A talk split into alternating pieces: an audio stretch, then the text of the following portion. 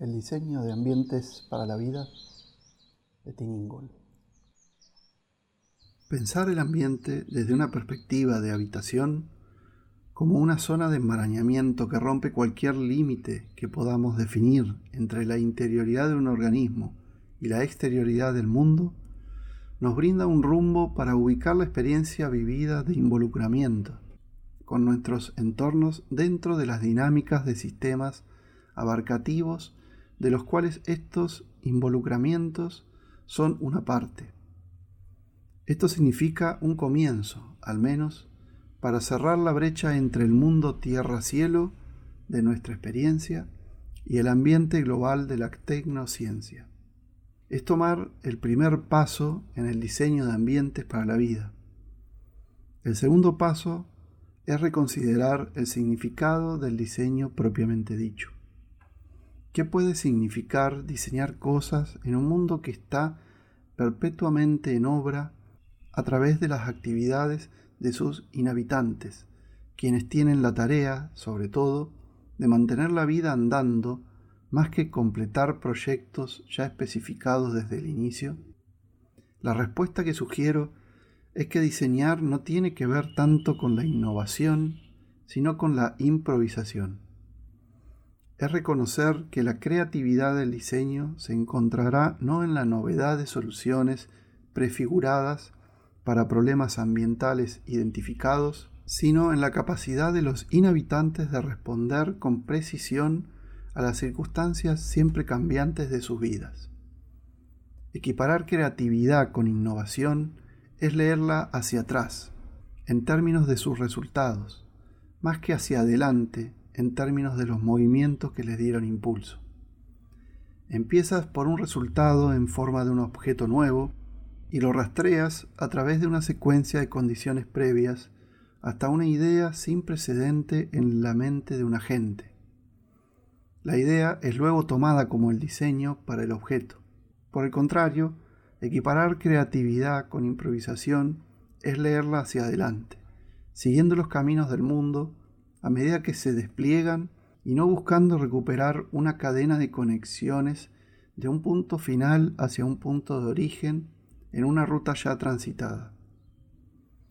En este sentido, la creatividad implica crecimiento y crecimiento, a su vez, implica que los materiales con los que las cosas están hechas se están moviendo y están activos más que implicar un sustrato pasivo sobre el cual las formas dadas son impuestas. La improvisación creativa llama tanto a la flexibilidad como a la previsión. Es importante remarcar que la flexibilidad no implica reversibilidad. Uno no puede en ningún sistema viviente ir para atrás y deshacer lo que ya se había hecho.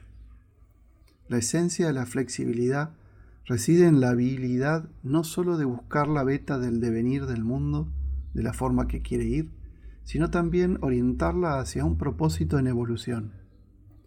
No es entonces meramente una cuestión de ir con la corriente, pues uno puede darle también rumbo. Diseñar para la vida trata de dar rumbo, en vez de especificar puntos de destino. Es en este sentido que el diseño incluye previsión. Hay una distinción importante que debe ser aclarada entre previsión y predicción. Ha sido durante mucho tiempo la presunción de planificadores y hacedores de política, o de aquellos encomendados con proyectos de desarrollo, suponer que imaginar el futuro es predecir, es decir, conjeturar una situación nueva, aún no existente, y especificar de antemano los pasos que es necesario seguir para llegar allí. Los gobiernos y otras agencias demandan lo que llaman escenarios, imágenes de cómo el mundo se parecerá, digamos en 20, 50 o 100 años desde el presente. Prever, sin embargo, es correr delante de las cosas y tirar de ellas detrás de ti, más que proyectarlas a través de una extrapolación del presente, buscando no especular sobre el futuro, sino ver en el futuro. Prever es improvisar un pasaje más que innovar con representaciones de lo que no tiene precedentes.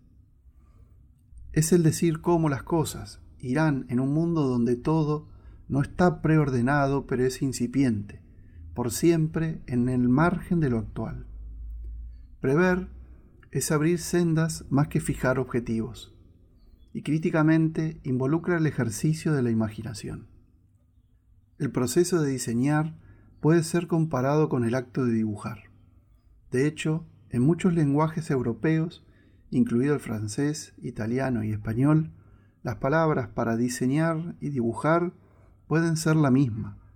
Paul Klee describió notablemente el dibujar como sacar a caminar una línea. La línea que sale a caminar no representa o prefigura nada, simplemente sigue su curso trazando una senda a medida que va. El célebre arquitecto portugués Álvaro Sisa una vez comparó al diseñador con un novelista, quien, lejos de determinar la trama, encuentra que sus personajes se alejan constantemente de él. Lo único que puede hacer es seguirles el rastro. Como diseñador, Sisa todavía dibuja, sin embargo, la línea dibujada no conecta puntos predeterminados, sino que quiebra un sendero continuamente lanzado al frente desde su punta, precisamente como el geógrafo Hagerstrand lo visualizó con su idea de las formas de vida andando a tientas, explorando, extendiéndose y preguntándose dónde ir luego. Viajando liviana, desembarazada del peso muerto de materiales pesados, la niña del diseñador o arquitecto da caza a los fantasmas de una imaginación fugitiva y los gobierna antes de que puedan escaparse fijándolos como señales en el campo de las prácticas de constructores u obreros que pueden rastrearlas a un ritmo propio, más elaborado y ponderado. El diseñador, digamos, es un atrapador de sueños. Si hay una distinción entre diseñar y hacer, no es entre proyectos y su implementación, sino entre el tirón de esperanzas y sueños y la tranca de la restricción material. Es aquí donde el alcance de la imaginación se encuentra con la fricción de los materiales, o donde las fuerzas de la ambición se raspan con los bordes duros del mundo, en los que la vida humana es vivida.